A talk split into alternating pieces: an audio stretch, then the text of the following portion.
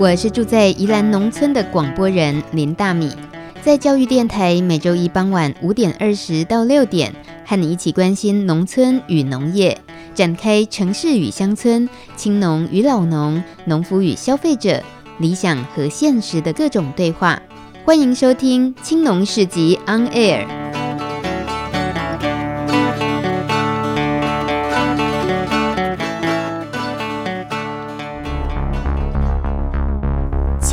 村看世界，看见新农村，舌尖上的农村。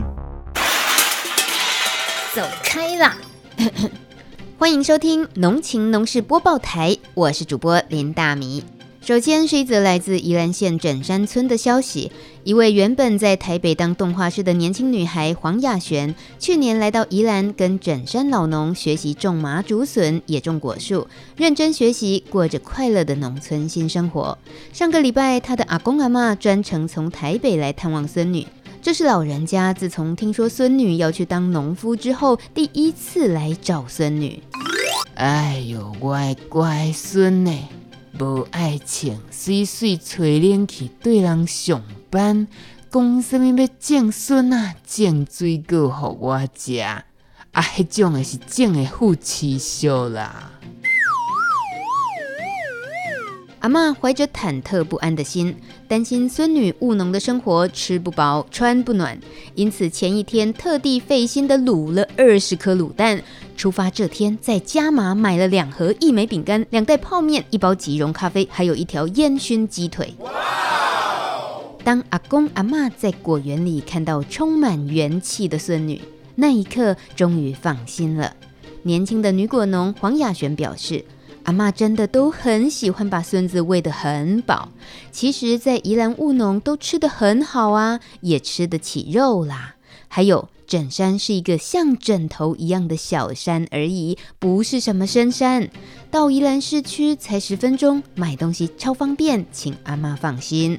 不过，年轻女农对于阿妈的另一个担忧，就只能摊手投降了。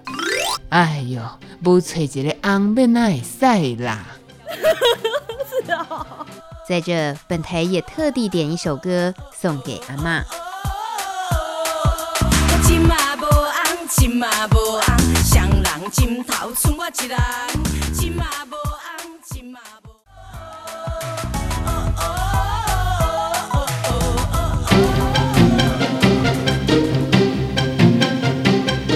接下来是较正经的新闻。为减轻农民因为天然灾害而遭受的损失，农委会从一百零四年开始陆续试办了高阶梨、芒果的天然灾害保险。到了一百零六年，已经增加试办的品项，有释迦、养殖水产、水稻、芒果区域收获型、石斑鱼温度参数型及家禽禽流感保险。未来还会持续扩大试办品项。今年一百零七年将再新增香蕉、文旦柚、凤梨、木瓜等保险品项，借着累积试办的经验，以建立适合我国国情的农业保险制度。以上新闻由林大米编辑播报。接着要进行的是走读农村小旅行。在今天的元旦假期，很多朋友们一定都趁着连假，有些度假的计划。在冬天湿冷的天气，常常我们都想去找太阳。北部的人往南部找，像是大米住在宜兰，也算北部。那我们找太阳的时候去哪里找呢？就是去台东或花莲喽。今天的农村小旅行，跟大家推荐的是大米小米打猎去。带领这个活动的人是黄衍芳先生，他是米国学校校长，就是由他来设计出大米小米打猎去这么可爱的农村小旅行活动。首先，你要是来到米国学校的时候，要先报到，也就是先上一堂农夫的课。农夫就是最好的老师。这个学校里头的老师可以带我们找回人的本性，到农村与农夫对话，让我们真正认识食材。不要只看一张 A4 的认证就想要买东西，等到出现食安的问题的时候就来不及了。这是米国学校校长彭衍芳先生特别叮咛的。到了米国学校报道之后，接下来半天的旅行包括哪些行程呢？这时候，我们当然就要先认识这个地方，是在台东县的关山镇，距离关山镇不到十分钟车程的海端乡坎顶部落。它是属于布农族的部落，这里的社区居民大多是以农作为生，加上它的高海拔、日照还有降雨非常充足，所以农产品的品相非常丰富，像是有小米、玉米、梅里、脐橙，还有水蜜桃等等。不过，他们遇到最大的隐忧就是产量不大，但是产季分明，所以在市场竞争上是处于相对弱势的。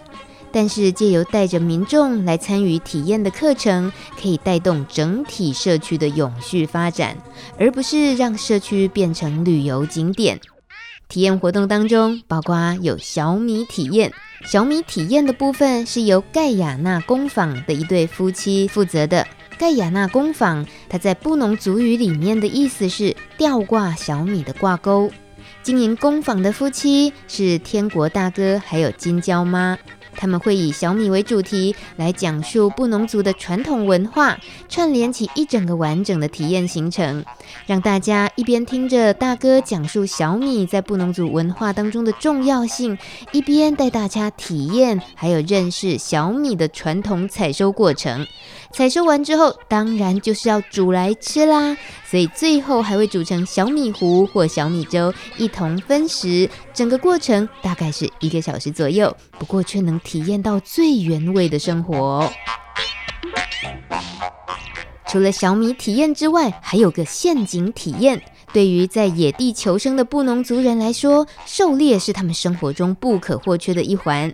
所以来到坎顶社区，当然也要体验一下如何当一个好猎人。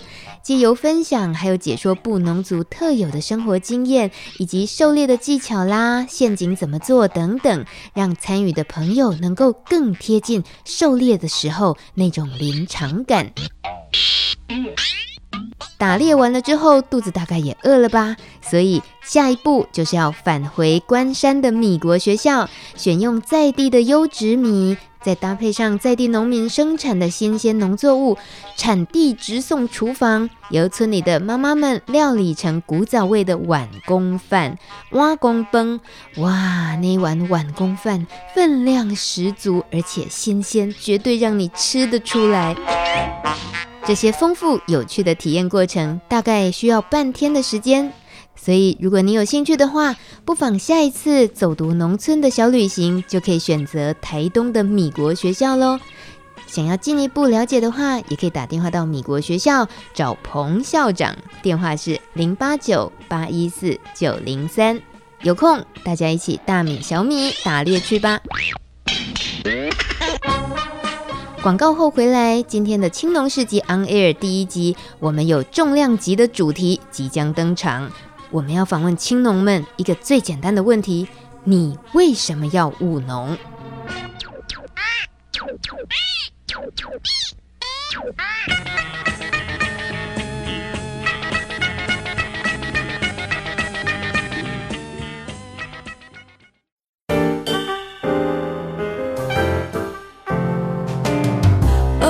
？Your mind，就爱教育电台。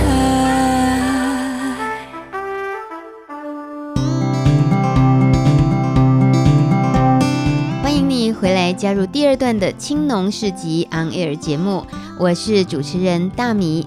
或许这个声音对教育电台的听众有点陌生，不过对于喜欢听农村广播的朋友来说，对大米可能已经有点熟悉。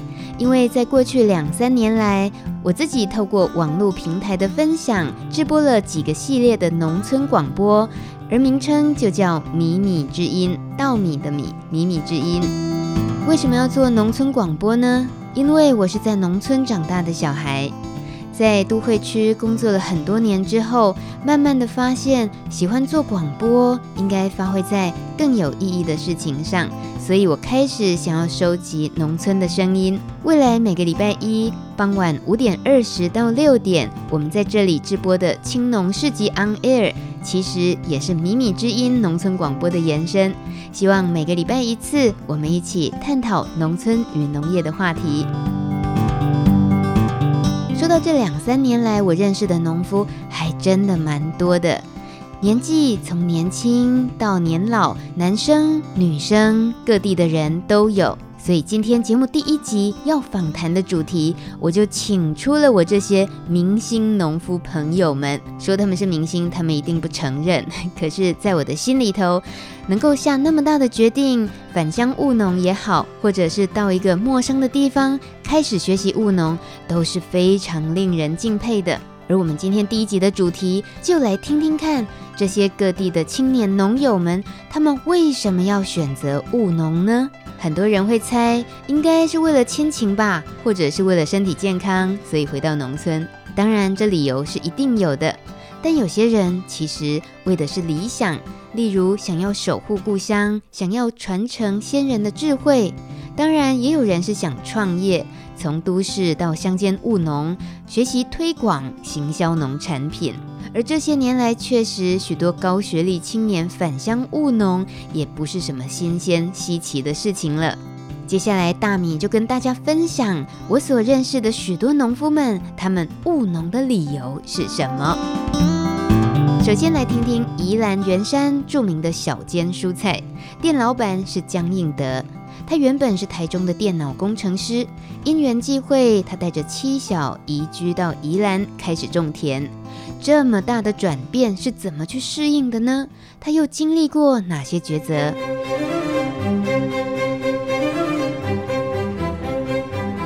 嗯，其实来宜兰的事情发生的很快。就是以前在台中的时候过生活，就好像是像是散步或者骑脚踏车这样。可是来宜兰这边生活，刚开始就好像是那个坐火车一样。哦，为什么？就很变化很快，你必须要去就是随时调整自己，去适应当时的环境。嗯哼，对，所以因为我们来这边其实是空手来的。嗯。就是没有没有亲朋好友在这边，没有没有亲戚，没有朋友，对，无依无哇，对，就是想一个想法，就是重点这样，嗯，那所以就很多机会在那边啊，那当然就是我们想说，我们能力范围之内还可以做得到，那就那就做啊，所以那时候空下来空间，我觉得大哥我们说，哎、欸，要不要开一家店啊？就其实我们就稍微考虑一下，就觉得哎、欸，好像还不错。所以就就显惠他也喜欢书，那那就很很自然的，就是把一家店给开起来这样。嗯哼，对啊。你说台中的那种慢，然后跟就对照了来宜兰之后，反而这么快的一些生活上的转变，嗯、你指的是转变的东西很快，一个一个接一个的转变，还是说你真的也感觉到生活的节奏变得很快？嗯，就是很多。很多事情你要立刻去做决定，然后，哦、呃，做决定之后就是紧接着决定之后的一些事情，就是你要把它做起来。我所谓的快，就是说你很快就是会有一个事情出来，很快就有一个事情出来。嗯、这没有违背你当时来农村，其实是想要过农村生活的那个期待。呃、其实那时候没有想到这部分呢、欸，因为那时候想就是就是想要跟植物在一起。哦你把稻米当植物归归类是不是？稻米也算是植物啊，因为哦、呃，其实其实我在台中那时候练习的是种菜，对，种菜。你有先练习过啊？有啊有啊。练习多久？就是在台中有那种市民农园啊，嗯哼，然后练习了就大概一年多吧。可是那是断断续续啊，就是假日去弄一弄，除除草，施施肥这样。那时候你要练习的是技能，还是要练习把自己放慢？你比较追求的是什么？嗯，为什么还需要花一年多？应该不是放慢吧？练习的应该是怎么去跟植物相处吧？就是说，不同的就像种菜嘛，不同的菜它可能需要一些，它它每个生长期也不一样啊，然后长起来样子也不一样啊。那莴苣就是莴苣的样子啊，玉米就是高高的啊，对。那每种蔬菜就是它有不同的样貌啊。那时候应该就是去学说这个蔬菜这样的成长过程，就是你去感受这样子。嗯，可是这跟你在台中学了一年多的经验完全不一样。台中。市民菜、市民农园那种是几乎不会什么草的，对，哦、但是完全不一样，是有一点像温室里的，就比较被保护的比较好的环境嘛。对，对，对，对，它那个环境其实算是比较被保护的环境。嗯哼，对。所以那不得不就选择开始种水田，之后就回不来了。对啊。但你心里还有种菜的梦吗？呃，应该有吧，但是变成说不会是把种菜当成一个，就是也许是一个经济收入来源嘛。因为要把种菜当成一个经济收入来源，其实那压力很大。嗯，对，就是我后来就是有有体会到这一点。谢谢绰号“硬空大师”的僵硬的分享。为什么他叫硬空大师呢？就因为刚开始务农嘛，比较菜鸟，或者说，呃，也真的是很忙，忙不过来，选择的友善耕作，田里头呢不撒农药，很多福寿螺吃着它的秧苗的时候，它都得靠手捡。所以呢，如果人力不够的话，很多秧苗就被吃光啦。那秧苗种进水田里，小小颗的秧苗。一大片都被吃光了，看起来水田映照着天空，就这样被小农圈的朋友们笑他，尊称他为硬空大师。接下来这位是陈梦纯，他和先生因为登山而认识，在台北谈恋爱、结婚，过着上班族生活。但是为什么会回到南投集集种火龙果，还开民宿呢？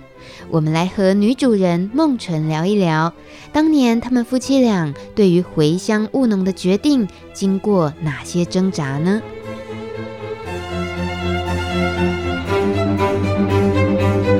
回来这边快十年了啊，十年？对哦，所以怡珍一岁的时候我们刚回来。嗯那现在怡珍已经十一岁哦。那在怡珍一岁的时候就，就那时候就想要也顺便就开民宿了吗？怡珍的家这个民宿、嗯、也不是，当初回来就有一部分是因为婆婆的身体状况不佳，嗯，那一部分是先生觉得小朋友在乡下成长会比较快乐。对，所以当初才想说回来。那开民宿其实是很意外，嗯、只是说当初在看这个房子，觉得说哦，吉吉可以盖这么漂亮的房子，其实蛮意外的。然后当初看，后来是建商建议说，哎，那其实你很好啊，多的房间可以做民宿啊，然后你还又可以带小孩啊，嗯、又有另外一份收入。后来想想，哎，是啊，还不错，可以认识其他的朋友。嗯、对，所以才会开始经营怡真的家，是想要给小孩。接近嗯、呃、比较舒适自然环境成长，嗯、所以回来积极离开都市的那种束缚。可是然后就出现了，哎，好啊，那就经营民宿。那火龙果园是怎么了？后来又冒出来。其实也不是，都是在都不是在计划之中。嗯、因为刚搬回来的时候，先生还是一样工作，那我在家就是带小孩，然后经营民宿。对，然后是慢慢过了几年之后，他觉得既然已经回来乡下了，如果还是继续过着上班日子，那跟台北有什么不一样呢？嗯，对，所以那火龙果园本来是公公经营的。对，那以前都是惯性农法。嗯，那后来是先生那时候说啊，那你要不要拨一块地，让我试着种种看？因为从来也没有耕种过的他，嗯，对，开始做农夫，他就是上班，然后兼着种火龙果。嗯哼，这样过了一段时间，他就觉得说，嗯，他好像可以适应，他还蛮喜欢这样的。嗯，然后之前又是常常会腰酸啊，因为在办公室坐久了，对，后来才决定说把工作辞掉，专就是。专门在这一个全职务农这样子，可是他从一开始的试耕作的时候就选择用友善耕作是吗？没有，刚开始也是跟着爸爸，就是爸爸说啊要喷药，那他就跟着喷药。嗯。可是喷药那种其实对身体是不好的。他喷一喷可能会中毒啊，不不舒服啊。他明显都经历过是吗？对啊，所以他就觉得说哦，他不要，他要的不是这个。嗯、对，那也很意外，我们在报纸上有看到一个在台中的一个农友，他就是走这个部分的，然后我们就寻求，然后去拜访他，嗯、对，然后给我们很多的建议。然后开始慢慢才走这一条路。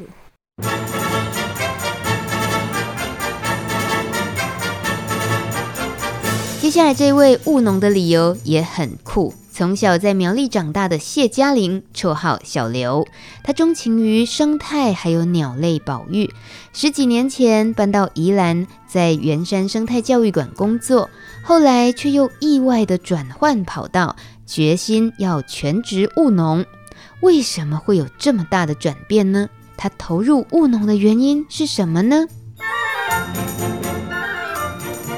结果七年前来工作是在圆山教育馆，对，然后工作了三年之后决定投入自己务农，那是什么样转折？呃，那时候在生态馆之后，还有去罗东自然教育中心，对，那那个转折点。有很意气用事的面相啦，意气用事还是感情用事呢？呃，是意气还是感情呢？呃，好吧，那是赌气吧。所以是赌了什么气啊？就在 PTT 电子布告栏，嗯、然后会跟人家比赞。嗯，那。呃，自我自己是本身是苗栗长大的，那那时候遇到一个大埔事件，嗯、那我们当然学生态的比较会想说，从一个农田生态系的立场去谈，所以其实农田留住，那会有很多的生物会去需需要农田生态的，可是这个部分的 G GDP 算不出来，那。往往不容易被被视为是一个重要的事情。那我们在比战的时候，当然会希望去谈这个面向，去讲农田重要，呃，农业很重要，生物多样性很重要这些事情。那可是，在讲那些论述的过程当中，就被呛了，uh. 就被就乡民一定会互相呛来呛去嘛，uh. 就被呛说，如果务农这么好的话，那叫你去种田，你要不要？哇，你记不得哦，记不得哎、欸，超 超赌气的。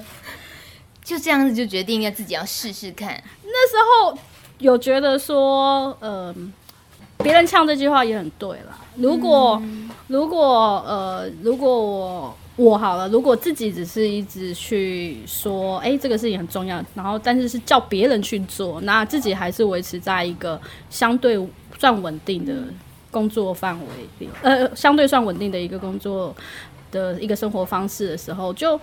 呃，真的好没说服力跟立场哦，所以，嗯、所以刚好有一些机会，就觉得说，哎、欸，那那可以来试看看，对，那所以那时候的目标就是要来务农，嗯、然后比战就不要输。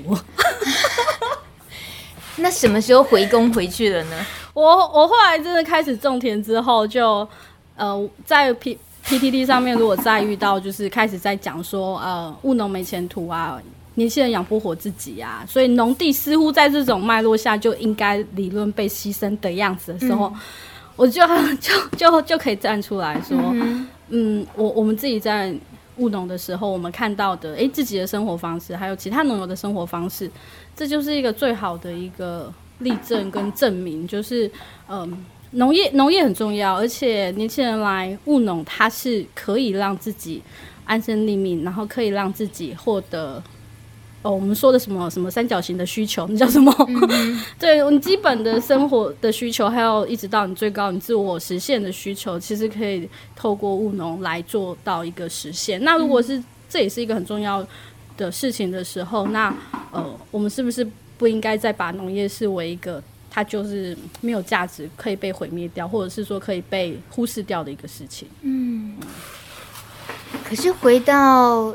呃，就冷静过后，就是所谓的倔强啊，所谓的赌气，那些心情都冷静完了之后，嗯、你会觉得你走了这三年四年，真的值得吗？呃，我会想一下，我会想一下，原因是我原本设定的目标是三到五年，我希望可以赚到我以前工作时候的薪水。啊、对，很难吧？对，然后。然后第三年的时候发现，哎呦，还有一点点，还有一点点差距，才剩一点点，那已经很厉害。有有有剩一点点，还以前薪水也还不错啦.所以就觉得哎、欸，可是呃，换另外一个角度思考，像呃两百甲杨文泉文泉大哥，杨百甲大头目文泉大哥也会常去讨论这个话题，就是哎、欸，要继续再用这样子可以赚到多少钱去吸引年轻人来务农，那真的是一个一个方向。那另外很更重要，其实更核心一个一个方向是，呃，你来务农，你自己想要做的事情，是不是你自己想过的生活可以完成？嗯，所以后来认真认真认真去算一下，发现说，诶，我现在的薪水，我真的还没有到我以前在宜兰这边工作可以获得到薪水，还没有达到那一个。那那三年嘛，那呃，应该说第三年，第三年。可是在这中间，我带的农事体验活动。我第一年其实就达到两千人次，那包括说像插秧，好像就八次，嗯，八次。那收割也是加上有去参与的，好像是接近十次，嗯，就不一定是说自己办活动，而是可能是去参与别别人的收割活动，这样子的一个，嗯。算是提供提供提供一个服务吧 的这种这个部分，那我就觉得哇，那真的好难算哦。嗯、如果就是当然我说的，我现在还没有到以前的薪水，可是是在宜兰足够生活的，是已经有的。嗯，对。这就是爱自然、爱鸟也爱赌气的小刘谢嘉玲谈起自己种田的缘分。原来赌气赌在对的地方，有这么大的意外的收获，也蛮好的嘛。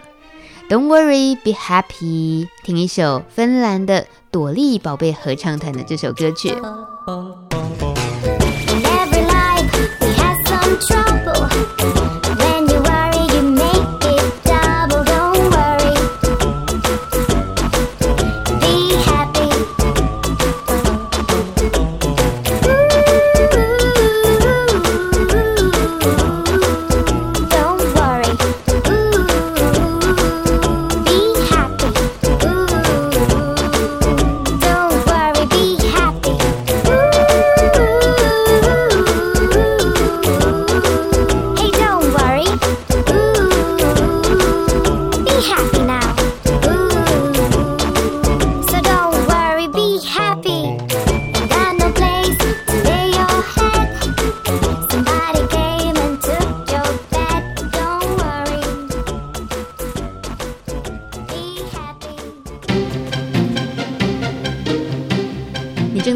的是青农市集 On Air，我是大米。每个礼拜一的傍晚五点二十到六点，我们在这里相见。今天二零一八年第一集的节目主题是我为什么要务农？我们来听听看青年朋友们他们选择务农的理由有哪些。接下来要听的这一位呢，想起现在元旦出门旅游，如果你一到台南麻豆，你会想到哪一种农作物？嗯，应该毫无悬念，大家的答案都是柚子吧？我认识一位在麻豆种植五十年老欉柚子树的农夫，五十年老欉，可是他的年纪比柚子树年轻太多了。